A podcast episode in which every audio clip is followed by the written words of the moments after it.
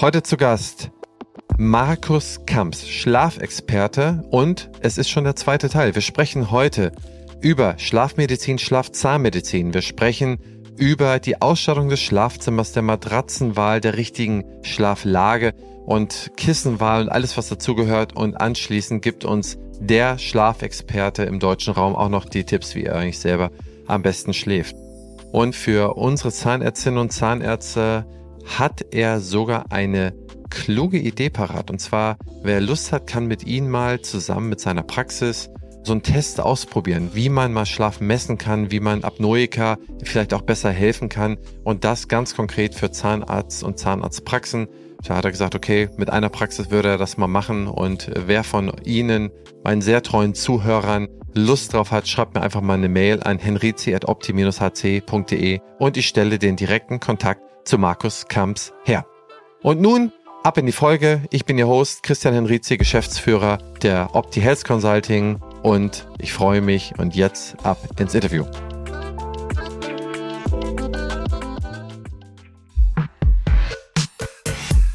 Herzlich willkommen zum Praxisflüsterer Podcast Staffel 7 Level Up Tellerrandwissen für Zahnmedizinerinnen.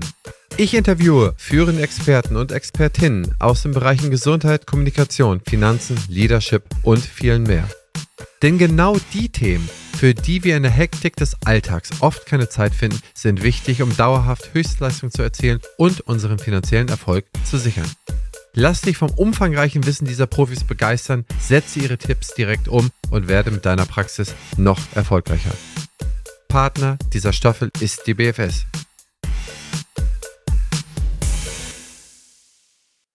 Ja, lieber Markus, wir treffen uns jetzt hier zum zweiten Termin zum Thema Schlaf und zwar geht es im heutigen Termin um die verbliebenen Themen aus dem ersten Podcast und zwar Schlafzahnmedizin, Ausstattung zum perfekten Schlaf und dann nochmal deine persönlichen Schlafgewohnheiten. Beim letzten Mal hatten wir zusammenfassend über ja die Art und Wirkens des Schlafes gesprochen, Einflussfaktoren, wann sollte man schlafen gehen, wann sollte man aufstehen, wie viele Stunden braucht man, was sind eigentlich die Schlafeinheiten, was macht man bei schreienden Kindern und dergleichen. Insofern, ich freue mich wahnsinnig, dass du nochmal Zeit für uns hast, Lieber Markus, es ist ein wichtiges Thema. Ich weiß, wir können wahrscheinlich Staffel damit füllen.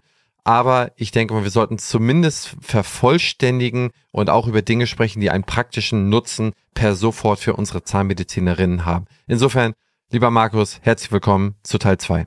Ja, danke, dass ich hier sein darf. Ich freue mich natürlich. Und die, die Teil 1 nicht gehört haben, den kann ich wirklich nur empfehlen, den richtigen Einschlafzeitpunkt, die Rhythmuskurven und einfach die Struktur des Schlafes besser zu verstehen, indem man sich Teil 1 nochmal anhört.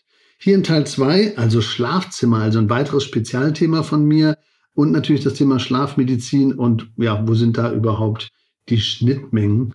Das ist, denke ich mal, unsere Aufgabe heute. Genau, gehen wir mal direkt ins Thema und zwar mit Schlafmedizin, Schlafzahnmedizin. Was mich da brennt interessiert ist, triffst du eigentlich mit dem Thema Schlaf, wenn du mit Medizinern kommunizierst, geöffnete Pforten oder ist es häufig so, dass der Schlaf irgendwie so als Mitbringsel, als muss man eh machen oder ist für mich nicht so wichtig, gucken wir uns lieber das Blutbild an oder gucken wir lieber nach irgendwelchen anderen Sachen. Ist das so, dass dir immer die offene Tür begegnet oder erlebst du das anders oder beziehungsweise nochmal präziser gefragt, hat sich über deiner Karriere sich da zu dem Thema die Bereitschaft, sich damit zu beschäftigen, geändert, gewandelt, gebessert? Ja, also alles ja, ja und ja. also die Mediziner, je nach Fachrichtung, also der Orthopäde, der hat vielleicht eher Interesse daran, wie lagert man eigentlich jemanden auf dem richtigen Bett und wie kann man die Gelenke, Hüfte, Knie beeinflussen. Vielleicht ist beim Lungenfacharzt wirklich das Thema eher Allergien, welche Matratzen passen zu welchem Typ und was ist überhaupt mit Wachwerden zwischen vier und fünf Uhr, weil laut Organuhr ist ja dann nachher die Lunge auch ein Thema und wie kann ich damit umgehen. Beim Zahnmediziner ist es eben das Thema Zähneknirschen und alles, was eben links und rechts davon aufkommt. Aber jetzt nochmal zurück zum Interessenslage. Man kennt, der Schreiner hat die schlechtesten Türen.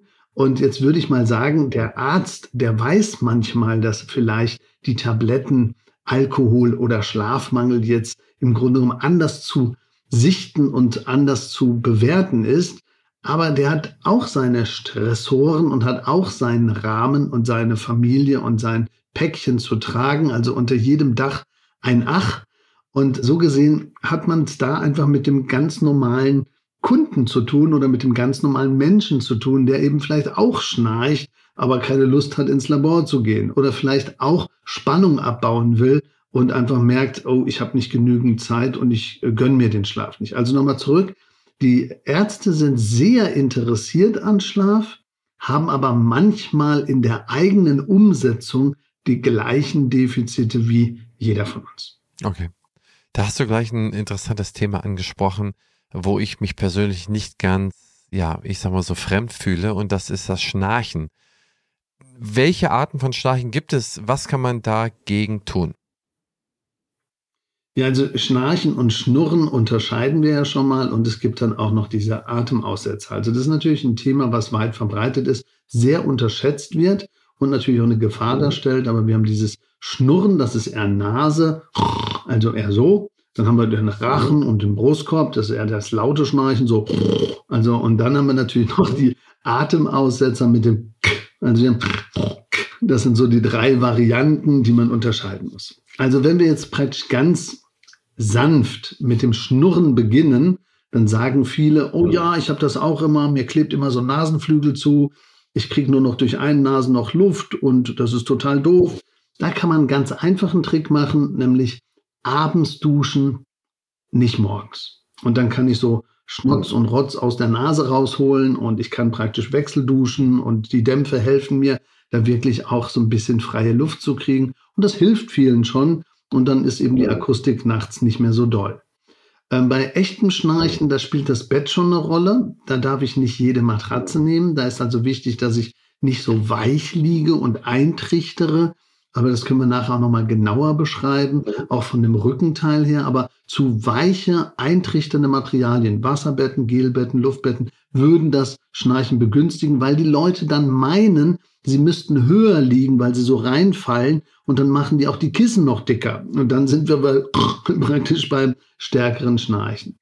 Wenn ich aber diese Atemaussetzer habe, auch während der Nacht, also diese kleinen Reflexe, dann ist das ja praktisch wie so ein Zurückfallen vom Zungengrundmuskeln und die Kieferstellung ist anders und da gibt es viele Kriterien, die da eine Rolle spielen. Also einmal ist halt wirklich, habe ich einen Überbiss oder habe ich praktisch eher den Neandertaler-Kopf. Also spaßeshalber haben wir immer gesagt, Neandertaler können nicht schnarchen, aber es ist natürlich wirklich so, je nach Zahnstellung ist der Mundraum auch kleiner oder größer oder ist eben auch verengter und dann spielt natürlich das Gaumensegel und der Rachen einfach eine ganz andere Rolle. Aber je älter man ist, desto schlackeriger werden die Strukturen im Mund. Und das Gleiche gilt ja auch bei Alkohol. Deswegen schnarchen die meisten Leute bei Alkohol einfach mehr. Wenn dann eben die schlackernden Strukturen im Wind flattern sozusagen, dann ist das das Geräusch des Schnarchens. Und so kann man sich das vorstellen wie ein straff gespanntes Segel am Segelboot. Passiert nichts. Und je älter ich werde und je schlackeriger die Strukturen werden, je mehr Übergewicht da ist, je enger der Raum ist, desto lauter wird die Akustik und desto krasser ist der Effekt. Und dann gibt es natürlich noch die Atemaussetzer. Und da muss man natürlich sagen, es gibt so verschiedene Symptomketten. Man kann das selber bei sich ja erkennen oder vielleicht auch bei Patienten oder bei Kunden, die man hat. Wenn jemand ständig Tagesmüdigkeitsattacken hat oder ist besonders nass geschwitzt im Nacken oder er wacht auf mit Herzrasen oder hat in den Brustpunkten Schmerzen oder er träumt oft, dass er fliegt, fällt oder verfolgt wird. Und er schläft schneller ein wie acht Minuten und wacht morgens auf und sagt, ich bin aber irgendwie wie gerädert. Dann hat er sehr wahrscheinlich eine obstruktive Schlafapnoe, also da fällt der Zungengrundmuskel nach hinten, macht den Rachenbereich zu und dann geht's los mit diesem Impulsatmen. Nur dieses Impulsatmen geht voll auf die Pumpe, also die, die das Herz ist belastet Schlaganfall, Diabetes, ähm, Bluthochdruck, Herzinfarkt selber bis hin zu verschiedenen anderen Auswirkungen und eben zehn Jahre verkürztes Leben. Deswegen sollte man Schnarchen ernst nehmen und man kann allein schon mit dem Fördern der Seitenlage viel erreichen.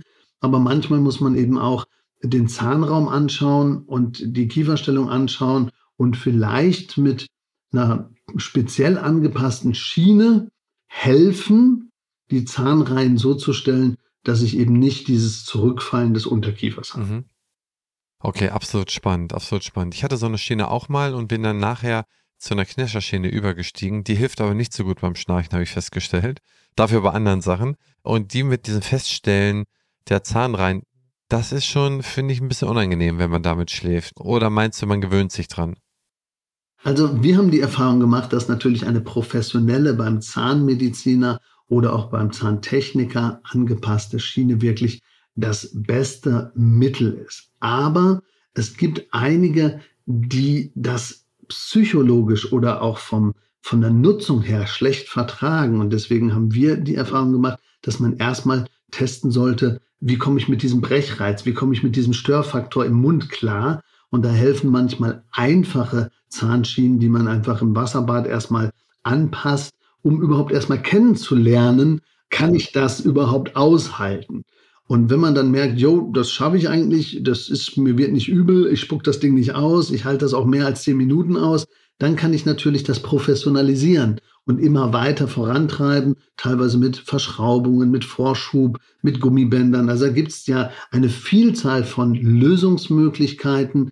Da sollte man dann eben schauen, dass man dann hinterher auch langfristig was wirklich Gutes sich zulegt. Aber am Anfang muss man erstmal ja. testen, ist es für mich wirklich jetzt eine Bruchserschiene, so wie du es gerade gesagt hast, da kommen wir ja gleich noch drauf zu sprechen, oder bin ich eben Schnarcher? Was will ich damit erreichen? Und bei dem einen will ich eben erreichen, Unterkiefer nach vorne schieben und bei der Bruchserschiene will ich unter Umständen einfach nur die Zahnreihen stabil halten und dass er eben nicht knirscht und die Zähne nicht kaputt macht. Also die Ideen sind da ja eine ganz andere und deswegen braucht es halt auch ganz unterschiedliche Tools. Was wir jetzt in letzter Zeit sehr oft gemacht haben, weil eben die Situation im eigenen Schlafumfeld nicht ganz klar ist und weil man auch manchmal sehr lange Wartezeiten hat im Schlaflabor, haben wir mit einem eigenen Messtool eben die Situation und die Sauerstoffsättigung und auch die Überprüfung zu Hause angeregt. Da gibt es eben Ringe, die man wirklich dann benutzt und die dann eben die Sauerstoffsättigung messen können zu Hause und dann wirklich zeigen, ich bin Apnoeker und ich habe eine Gefahr. Ja, Markus, dann sind wir eigentlich schon mitten im Thema drin und zwar bei den Dingen, die wir jetzt in der Zusammenarbeit mit Ärzten und so weiter machen. Mit welchen Arztgruppen hast du denn neben den Zahnärzten ebenfalls viel zu tun? Ja, also wir haben mit Orthopäden zu tun, wir haben mit Lungenfachärzten zu tun und wir haben auch manchmal mit Psychologen zu tun, weil sie ja das Thema mentale Entkopplung auch begleiten und so bilden wir dann einfach immer auch eine Schnittmenge und natürlich ab und zu auch mit den Neurologen, wenn es um Hirnstoffwechsel und Nervenleitfähigkeit und eben das Thema zuckende Beine geht, dann ist wichtig, dass wir als Schlafcoach unsere Grenze einfach kennen und dann, wenn wir merken, hier ist ein Bedarf, eben vermitteln zu Fachärzten, Therapeuten, Zahnärzten oder Praxen. Bei den Zahnmedizinern haben wir als letzten Punkt noch den Bruxismus. Erkläre mal, wie das so abläuft und wie du da, ich meine, das weiß ja eigentlich jeder Zahnarzt, aber wie wirst du hinzugezogen? Das heißt, du überweist dann sozusagen Leute, wo du das feststellst oder wo du meinst, es feststellen zu können oder eine Diagnose stellen zu können, an den Zahnarzt, richtig? Ja, also äh, generell brauche ich Bruxismus ja nicht erklären, weil da seid ihr ja mehr vom Fach und da seid ihr auch voll im Thema drin.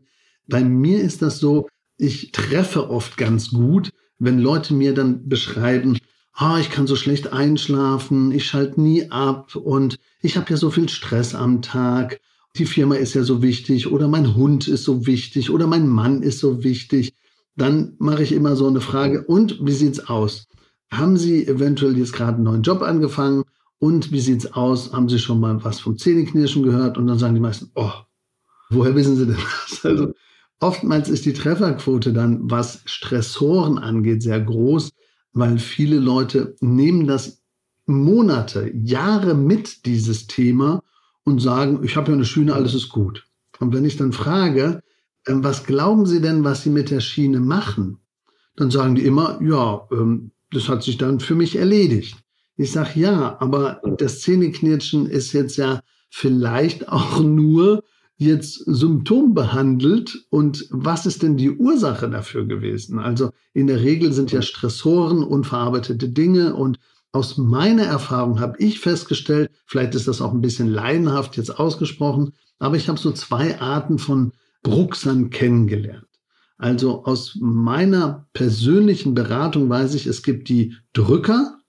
Da habe ich aus der Erfahrung einfach nur gemerkt, das sind oft Leute, die haben ein konkretes Ereignis und eine große Spannung in sich. Und das können auch Sachen aus der Vergangenheit sein, aber die werden die irgendwie nicht los. Und dann geht das stark aufs Kiefergelenk, stark mit aufsteigendem Spannungskopfschmerz und ganz viel solcher Themen. Und das ist natürlich auch beim Einschlafen total lästig. Da muss man einfach ganz anders an die Sache rangehen. Also vielen fehlt dann einfach das Ventil, Stress abzubauen. Und die hatten vorher ein Ventil, irgendwie Malerei oder was anderes. Und das ist jetzt eben nicht mehr da. Und dann reiben die, also ich stelle mir das bildhaft immer so vor, wie so das Leben auf dem, ist im Flötenkessel mit Wasser und steht auf der Herdplatte. Und jetzt kann entweder der Kessel kochen und der Deckel fliegt ab oder der gesamte Boiler kocht und ich muss ihn von der Herdplatte nehmen. Äh, die meisten machen jetzt aber, dass sie den Deckel festbinden und dafür sorgen, dass praktisch der nicht abfliegt. Aber es kocht trotzdem im Boiler. Das ist halt jetzt nicht wirklich die Lösung. Und wir machen dann praktisch beim Schlafcoaching, dass wir versuchen dann klarzumachen, es gibt eben Stresskomponenten, die damit eine Rolle spielen. Wir machen dann Atemtechniken, Grifftechniken, ein Schlafprotokoll, oder eben auch Dinge, die mit einem Grübelstuhl zu tun haben, dass man einfach bestimmte Dinge an bestimmten Stellen los wird und nicht das Bett noch negativ belegt. Also das wäre in dem Fall das, was man machen kann zum Thema Schlaf. Okay, nee, cool. Dann gehen wir ab ins nächste Thema, ins zweite, und zwar Ausstattung zum perfekten Schlaf. Und da würde ich ganz gerne mit dir mit dem Stichwort Schlafzimmer anfangen. Und ich glaube, du hast irgendwelche Folien mitgebracht, die, wenn du möchtest, ich dich bitten würde, zu teilen. Wusstet ihr schon, dass BFS Health Finance ein umfassendes Angebot an Weiterbildung anbietet? Das abwechslungsreiche Programm bietet immer genau die Themen an, die euch interessieren. Lasst euch von kompetenten Experten überzeugen, profitiert von echten Mehrwerten und vernetzt euch mit Kolleginnen und Kollegen. Ob in atemberaubenden Locations oder online von genau dem Ort, an dem ihr euch gerne aufhaltet. Mit der BFS werden Fortbildung zum Erlebnis. Alle Infos unter meinebfs.de. Sie sind Zahnmedizinerin und möchten ihr betriebswirtschaftliches Know-how verbessern, haben aber keine Zeit und Lust auf lange Anreisen und verpasste Zeit mit der Familie, geschlossene Praxis und dergleichen. Mit unserem Fernstudium zum Dental Manager lernen Sie komplett digital und wann Sie möchten. Lassen sich von namhaften Referenten der Dentalbranche schulen bequem von zu Hause aus. Sichern sich bei einer Anmeldung bis zum 31.12.2022 30% Einführungsrabatt auf die Teilnehmergebühr. Mehr Informationen und Anmeldemöglichkeiten finden Sie unter www.dentalmanager.online. Ja, wir gehen nachher gerne in die Lagerung hinein, weil das ja auch mit dem Bett zu tun hat. Schlafzimmer allgemein. Da ist einfach wichtig, dass es nicht die Rumpelkammer der Nation ist, sondern ich mich freue, weil viele machen schon den Fehler, dass sie das Schlafzimmer vollstopfen mit allen möglichen Dingen, aber dann geht man gar nicht gern ins Schlafzimmer und dann bleibt man auf der Couch und dann verpasst man den Absprung, den wir in Teil 1 ja geübt und gelernt haben im 17 und das macht die Sache natürlich schwieriger. Also Schlafzimmer darf ruhig, darf aufgeräumt, darf schön gestaltet sein, aber mit wenig technischer Ausstattung und mit mehr Harmonie fürs Entspannen. Und dann ist im Grunde genommen auch das Refugium der Erholung gebaut sozusagen. Ich mache mal hier jetzt den nächsten Schritt. Mhm. Und du hattest ja auch beim Schlafzimmer beim letzten Mal schon gesagt, so ideale Temperatur 16 bis 18 Grad. Genau. Also ich weiß jetzt nicht, ob man jetzt praktisch das so sieht mit der äh, Grafik und Präsentation, aber du kannst ja sagen, was man jetzt praktisch erkennt. Es gibt so zehn Betten eines Lebens, die man durchläuft, vom Babybettchen sozusagen bis zum Kinderbett mit zwei bis vier Jahren, das Jugendbett bis zwölf Jahre, das Spaßbett bis 22. Das ist immer so ein 140er Bett oder ein 120er Bett, wobei dann auf zwei Personen drin schlafen und die schlafen dann auch oft schlecht, weil die sich gegenseitig behindern. Aber macht ja nichts, man liegt ja auch manchmal ganz eng beieinander und will das so. Aber das ist dann ein anderes Thema. Und dann irgendwann so zwischen 20 und 35 mhm. gibt's das Lebebett, also das erste gute Doppelbett mit zwei 90er Matratzen. Und da achtet man mehr auf ja, Qualität und Optik, aber weniger auf die Individualität. Und ab 30, 35 wird man zum Rückenbett oder geht man zum rückenorientierten Bett und wird individueller in der Bettausstattung. Ab 55 dann sogar Dinge, die mit druckfreiem und gelenkschonendem Liegen zu tun haben, also vielleicht auch Lattenroste, die verstellbar sind, bis hin zum 70-Jährigen oder 50 bis 70-Jährigen, der sogar dann zukunftsorientierte Betten benutzt, die man verändern kann, die Lifterfunktionen oder motorische Funktionen haben und dann eben bis zum Bett mit Pflege und Ausfallschutz, was dann praktisch bis zu 100-jährig genutzt werden kann. Aber selbst zukunftssichere Betten sind eben für heute, morgen und übermorgen und können einfach lange genutzt werden. Und viele fangen eben jetzt mittlerweile so an, dass sie sich ein Bett schon aussuchen, was sie in eine Residenz oder in ein Wohnheim mitnehmen können, was aber alle Funktionen bietet, die ich später mal brauche. Oder dass ich zu Hause, so lang wie es geht, alleine selbstständig bleiben kann, weil ja Betten beziehen, Matratze umdrehen auch manchmal ganz schön schwierig ist, nimmt man dann Betten, mit denen ich das dann einfacher hinbekomme. Hier sieht man jetzt einfach nur die kritischen Stellen, die praktisch auftauchen, wenn man jetzt in die Lagerung hineingeht. Wir haben sofort diesen kritischen Punkt Halswirbelsäule und Kissen. Wir haben diesen kritischen Punkt Schulterregion und Einsinken, den kritischen Punkt Becken und aufgebockt sein und den kritischen Punkt Beine, wenn sie zu flach liegen, dann stopfen Leute auch gerne mal Kissen zwischen die Knie oder überschlagen das Bein oder wenn das Kissen zu niedrig ist oder die Schulterzone zu schlecht, dann fängt man sich immer an, so einen Kissenturm zu bauen. Und das sind alles Schmerzpunkte, die entstehen können und die auch gerade bei Zahnmedizinern weit verbreitet sind, weil die ja tagsüber schon ganz komische Figuren machen und über Kopf arbeiten und gedreht und manchmal auf dem Stuhl ganz komisch sitzen müssen. Und das geht natürlich auch auf den Nacken und auf den Rücken. Und wenn ich dann keinen Ausgleichssport habe oder kein passendes Bett, wo ich nachts jetzt nicht auch noch krumm liege, sondern wo ich dann wirklich gerade liege, dann hilft mir das. Aber ein krummes Bett würde natürlich die Tagesbelastung, die ich eh schon habe, noch verstärken und multiplizieren. Das ist ja jetzt hier keine ideale Liegeposition, wie ich das jetzt so raussehe. Wie wäre denn die ideale Liegeposition? Ist es denn korrekt, sich zum Beispiel ein Kissen zwischen die Knie zu machen? Oder wie, wie würdest du da jetzt beigehen? Ja, also generell gibt es drei so große Cluster-Schwierigkeiten. Also das erste wären die Schulterprobleme, das zweite wären die Lendenwirbelsäulenprobleme und das dritte sind so Hüft-ISG-Themen. Also wir kommen je nach Zipperlein guckt man an unterschiedliche Stellen hin. Und das Ziel ist immer, dass es einen Vierklang gibt aus dem Kissen, Zudecke, Matratze und Unterfederung. Aber wenn wir von oben anfangen, also bei Schulterproblemen muss man eben sagen, ähm, ist es die Unterschlüsselbeinarterie, die abgedrückt wird, dann kriegt man immer so pelzige Finger, so taube Hände und dann nimmt man den Arm nach vorne, nach hinten, man dreht sich so ein bisschen weg und versucht das irgendwie auszugleichen. Und das geht natürlich voll auf die Halswirbelsäule. Und dann nehmen die Leute oft ein zu hohes Kissen und machen diese Verbiegung in der Halswirbelsäule noch schlimmer. Deswegen die Kissenhöhe richtet sich immer nach der Kopfbreite, nach der Schulterbreite und nach dem Unterschied zwischen Kopfbreite und Schulterbreite. Und dann nach dem Einsinkverhalten in die Matratze. Also tendenziell kann man sagen, je weicher die Matratze, desto mehr sinke ich ein, desto flacher muss das Kissen werden.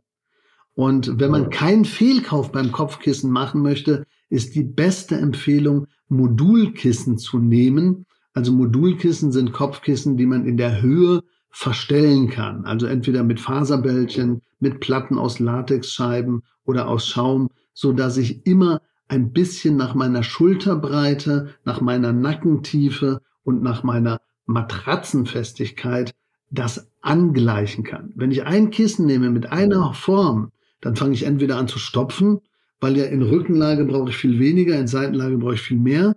Oder ich bin die ganze Zeit auf der Suche nach irgendeinem Ausgleich und das ist nie ideal. Also man fängt eher an, das Kissen in der Rückenlage auszusuchen. Und das, was ich in der Rückenlage habe, benutze ich auch für die Seite. Und das, was ich für die Seite benutzt habe, das muss natürlich dann den Rest, der da noch übrig ist, über die Matratze ausgleichen. Ja, okay. Das habe ich alles verstanden. Und ich sehe auch die Bilder, das macht komplett Sinn.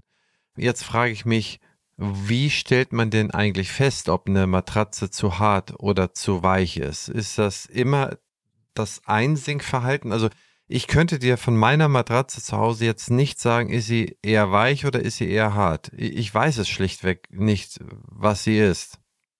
Also meistens merkt man das daran, je mehr man zum Rand rutscht vom Bett und je lieber ich dann am Rand auch noch in der Seite liege, desto klarer ist, dass ich eher Festigkeit suche, weil die Matratzen meistens am Rand fester sind und in der Mitte ist dann schon die Mulde da. Also es muss nicht heißen, dass ich vom Partner weg will, sondern es kann durchaus sein, dass ich mehr Kühle suche und mehr Festigkeit suche. Wenn man aber nicht genau weiß, ist jetzt meine Matratze der Übeltäter, das Kopfkissen der Übeltäter oder auch der Lattenrost, gibt es einen ganz einfachen Praxistrick. Man macht Folgendes, man nimmt in seinem Bett erstmal zwei unterschiedliche Kissen und probiert die aus. Oder vom Nachbarn oder von der Freundin oder auf jeden Fall zwei, drei unterschiedliche Kissen testen. Und wenn dann bei jedem Kissen die Rückenschmerzen oder das Liegen sich gleich anfühlt, dann liegt es nicht am Kissen. Dann habe ich schon mal einen Haken dran. Und dann nimmt man praktisch die Matratze und legt die auf den Fußboden. Und dann schlafe ich auf dem Fußboden mit der Matratze. Und wenn ich auf dem Fußboden dann besser schlafe auf der gleichen Matratze wie im Bett, ja, dann liegt es nicht an der Matratze und auch nicht an der Matratzenfestigkeit, sondern dann liegt es an der Ansteuerung vom Lattenrost, dass der vielleicht keine gute Rückenstütze hat oder schon durchgelegen ist.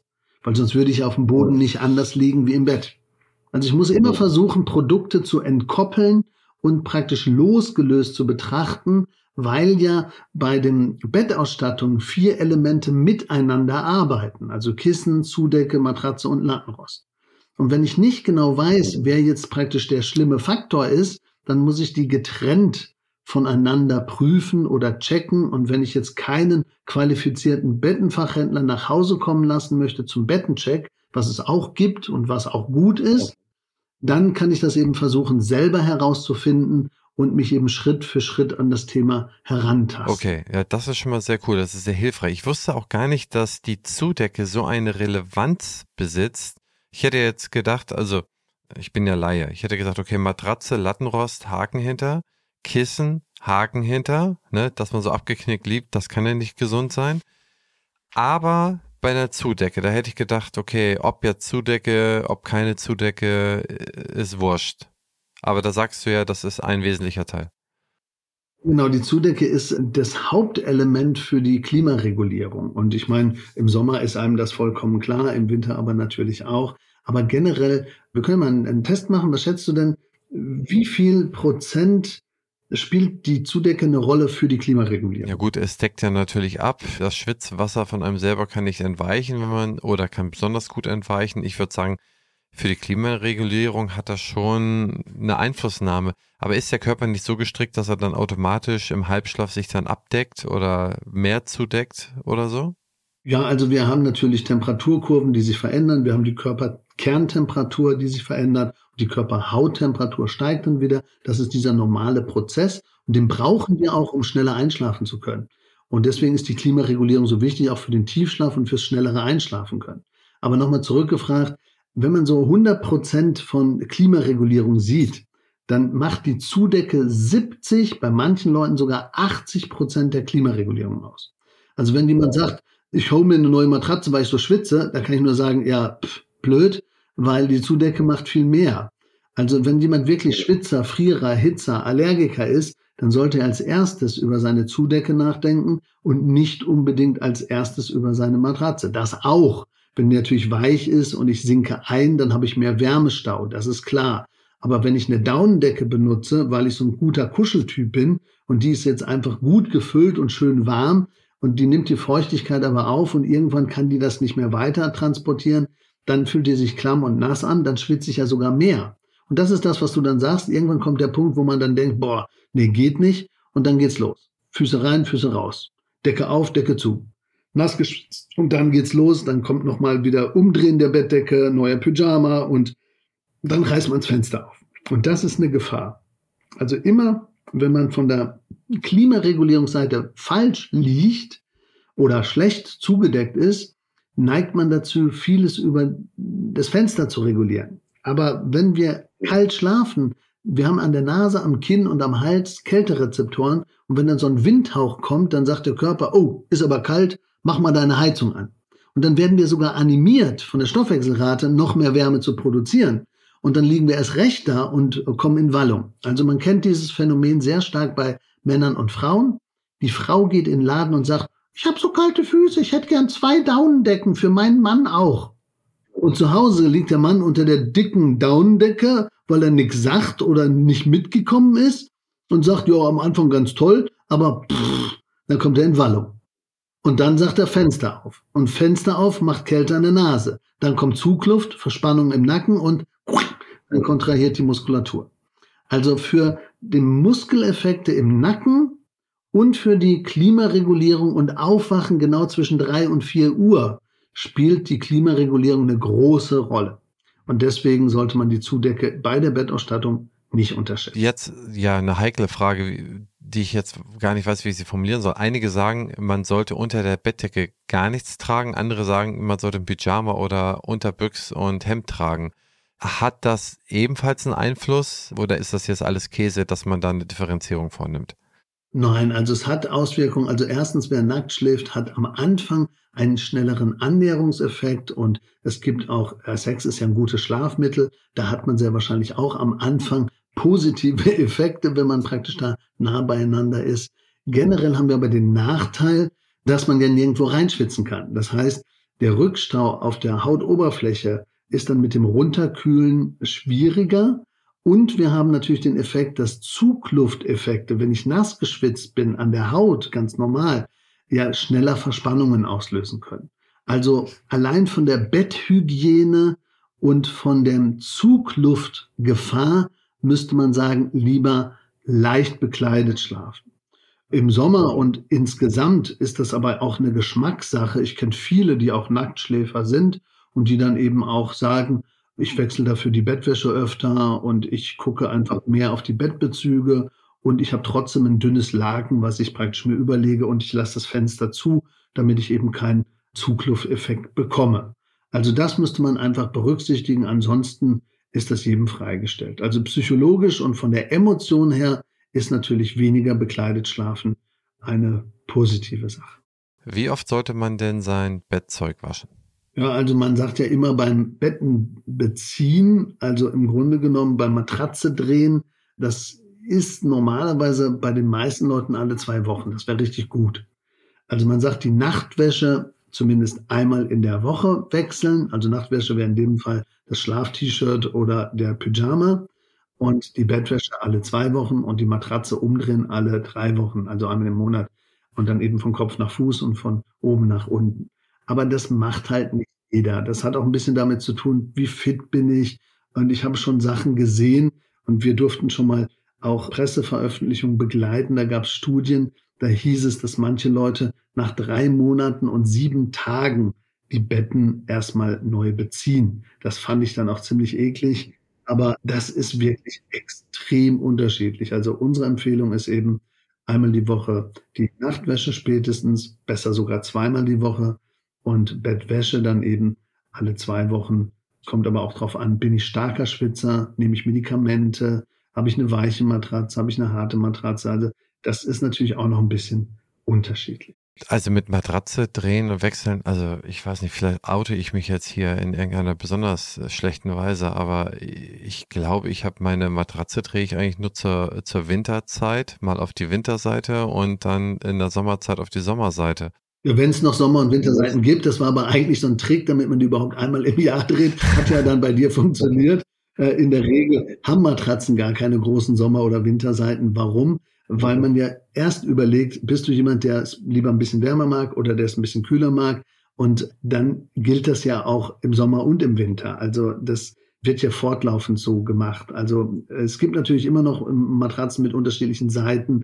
Das ist oftmals um eine gewisse Sicherheit dem Kunden zu geben. Du kannst ja auch drehen, aber es macht nicht unbedingt Sinn, auch eine weichere und eine härtere Seite zu haben, weil man sich ja dann zum Beispiel für die festere Seite entscheidet. Und wenn die oben ist, ist automatisch das weichere unten. Und dann würde ja die Matratze schneller beiliegen. Rein physikalisch ist einem das ja logisch. Wenn die oben schön hart ist und unten ist sie schön weich, dann kriegt die ja eher eine Mulde, als wenn ich die von der anderen Seite benutze. Also in der Regel sucht man eine Matratze passend zu Größe, Gewicht, Körperbau und Vorlieben aus und ob die eben schwingen soll oder ob sie eben rahmenunabhängig sein soll oder ob sie zum Lattenrost passen soll. Und da sind eben Schaum- und Latexmatratzen, die man eher für verstellbare und einstellbare Lattenroste benutzt und Federkern und Taschenfederkern eher für Lattenroste, die breitere Leisten haben und wo es mehr um das Thema stabiles Liegen und ein bisschen kühleres Liegen geht. Was sagst du zum Thema Wasserbett? Ja, kann man machen, hat eine Aufnahme auch gut fürs Hüftgelenk, ist aber nicht für jeden Körpertyp geeignet. Also es gibt verschiedene Körperbautypen und da gibt es eben vier Kriterien, die man berücksichtigen muss. Wir haben also Körperbau AIOVX, wir haben Schlaflagen, eben Rückenlage, Seitenlage, Bauchlage, wir haben Körperlänge kurz und lang oder wir haben Haltungstyp Buckel, Rundrücken oder Hohlkreuz oder gerade. Und wenn ich jetzt gerade so ein V-Typ bin, also breite Schultern, schmales Becken, und dann bin ich noch Seitenschläfer, dann ist es manchmal im Wasserbett schwierig, weil das Becken dann auch einsinkt und die Schulterregulierung nicht immer funktioniert. Aber auch heute gibt es eben auch Wasserbetten, die man an die Körperbautypen anpassen kann. Die wären natürlich eine gute Lösung. Alle Wasserbetten, die einfach nur durch Druckreduzierung oder durch Druckverteilung arbeiten, funktionieren nicht mit jeder Beruhigung und mit jeder Wassermenge und für jeden Körperbau gleichermaßen. Also unkomplizierter sind Wasserbetten für sehr schlanke, sehr geradlinige Menschen, die eine gleichmäßige Gewichtsverteilung haben. Das ist für ein Wasserbett am unkritischsten. Letzte Frage zur Ausstattung, die hatten wir letztes Mal schon ja angeteasert, das offene oder geschlossene Fenster. Du hast jetzt immer wieder davon gesprochen, von einem geschlossenen Fenster. Ja, also ich sage jetzt mal, man darf mit offenem Fenster schlafen. Man sollte sich nur klar darüber sein, dass derjenige, der mehr zugluftempfindlich ist, dass der jetzt nicht direkt an der Fensterkante liegt und gleichzeitig eben noch nackig schläft und dann praktisch am besten vorher noch heiß duscht und sich nicht abtrocknet, weil das macht halt Zuglufteffekte, die negativ und eben verspannungsfördernd sein können. Deswegen vorsichtig. Also klar, man kann mit offenem Fenster schlafen, aber bei vielen, die zugluftempfindlich sind oder die sowieso schon von sich her jetzt die falsche Bettdecke haben, weil sie das im Zweierpack kaufen, da ist es kritischer. Also mir wäre lieber, jeder kriegt seine individuelle Bettdecke und ist dann auch gut abgedeckt oder eben zugedeckt, je nachdem, wie ich das möchte. Und dann kann ich natürlich auch die Klimaregulierung mit dem Fenster so wählen, wie es passt. Ansonsten eben Stoßlüften nicht zu lange, also eher lieber Austausch der Luft und keine zu viel Feuchtigkeit in den Raum reinholen und das vielleicht ab und zu auch mal prüfen mit einem Hygrometer, wo man eben Luftfeuchtigkeit und Temperatur messen kann und dann eben aufpasst, dass es da keine negativen Effekte gibt. Damit haben wir das Thema Ausstattung eigentlich auch schon beendet. Du hattest jetzt aber noch einen ganz interessanten Punkt jetzt hier als Bild, und zwar die Schlaflage. Da würde ich gerne nochmal mit dir drüber sprechen, bevor wir zu deinen ja, persönlichen Schlafgewohnheiten kommen. In der Schlaflage sehe ich, es gibt einmal die Seitenlage, es gibt einmal die Rückenlage und einmal die Bauchlage. Erklär mal, sind eigentlich alle Schlaflagen irgendwie sinnvoll oder sollte man per se eigentlich immer nur die Seitenlage oder wie ich dich jetzt verstanden habe nutzen? Also die Rückenlage ist so eine Königslage, da kann auch selbst ein schlechtes Bett mich nicht ganz so stören und quälen. Also mit anderen Worten, je schlechter mein Bett ist, desto mehr könnte ich mir die Rückenlage angewöhnen, weil dann sind die negativen Auswirkungen nicht so groß. Mit anderen Worten, je mehr ich auch Seitenschläfer bin und je mehr ich auch Seitenschlafen mag, desto wichtiger ist auch ein abgestimmtes, gut kombiniertes Bett, wo die Schulter einsinken kann, wo der Rücken gestützt wird, wo ich die Beine nicht vertrete und wo ich unter Umständen auch ein Kissen habe, was ich nach meiner Schulterbreite anpasse und was eben höhenveränderbar auch ist. Man nimmt automatisch mit der Zeit mehr Seitenlagen ein. Und wenn man über 50, 55, 60 ist, dann hat man wieder mehr Rückenlagen. Und zwischendurch auch im Teenie-Alter oder bis Jugendalter, da nimmt man sogar sehr viele Bauchlagen, Zwischenlagen, verdrehte Positionen rauf, runter, quer ein und schläft sehr dynamisch. Ansonsten sind Bauchlagen in zwei Lager zu teilen. Bauchlagen gibt es die echten Bauchschläfer. Der liegt halt so, weil er das will, der findet das irgendwie gut. Oder es sind eben vielleicht sogar Notlagenschläfer oder Gemütsmenschen. Also Gemütsmenschen wären Leute, die einfach sagen, so, ich lege mich abends so hin, weil ich bin jetzt selber dran, lass mich in Ruhe runterfahren. Kokoning, Nest bauen. Und dann gibt's aber noch den Fluchtschläfer, Der Fluchtschläfer, der findet einfach nichts Bequemes in der linken Seitenlage, nichts Bequemes in der rechten Seitenlage. Auf dem Rücken ist ihm unbequem. Der zieht immer die Beine an, der rutscht hin und her, schiebt sich immer in alle Positionen und irgendwann sagt er, boah, ich habe die Schnauze voll, bums, gehe ich auf den Bauch. Also wenn man nichts Bequemes findet und man landet dann immer auf dem Bauch, dann kann man mit einer besser abgestimmten Bettsituation den halbbauch gekippten Schläfer auch wirklich zu einem guten Seitenschläfer oder zu einem bequemen Rückenschläfer umerziehen. Wenn der aber ein Gemütstyp ist, dann will der das einfach, aber der schläft auch nur auf dem Bauch ein. Nachts, wenn man den weckt oder wenn man mal hinguckt oder wenn der selber aufpasst, dann liegt der meistens gar nicht so auf dem Bauch, sondern liegt in vielen unterschiedlichen Figuren, nur nicht auf dem Bauch. Jetzt stelle ich mir vor, dass wenn man auf dem Rücken schläft, dass man da eigentlich am besten ja gar kein Kissen nimmt, oder? Also die Kissen sehr flach oder gar keine. Und wenn, dann achte ich mehr auf die Halsform je tiefer die Nackenwulst, also der, die Halsstellung, je, je ausgeprägter darf die Form des Kissens auch sein. Aber ansonsten eben sehr flache Kissen, leicht vorgeformt, aber am besten auch höhenverstellbar, dass ich nicht zu viel Druck aufbaue am Hinterkopf. Markus, ab zum letzten Thema und zwar zu deinen persönlichen Schlafgewohnheiten. Wie macht es der Experte? Also wie macht es derjenige, der alles weiß? Ja, also ich mache das hier und da natürlich auch mal falsch. Beziehungsweise ich weiß dann, woran es liegt. Also ich wälze mich auch manchmal schon von der einen Seite zur anderen, weil ich denke, ups, jetzt hast du doch den richtigen Zeitpunkt wieder verpasst oder hast noch was gearbeitet oder hast noch eine Serie geguckt. Also das passiert mir ganz genauso. Aber ich versuche regelmäßig meine Kernzeit zu treffen. Das ist eigentlich der wichtigste Tipp, den man sagen kann. Also, dass man seine Routine möglichst eben in der Woche beihält. Und ich versuche dann eben jetzt, mich nicht zu sehr zu fokussieren auf eine Nacht, sondern ich versuche eben 35 Schlafblöcke zu schlafen in der Woche. Und das ist eben so mein Ziel. Und die Blöcke können ja eben 80, 90 oder 120 Minuten lang sein. Und dann kommt man ganz gut hin. Also eine Nacht, die man mal schlecht schläft, ist überhaupt nicht schlimm.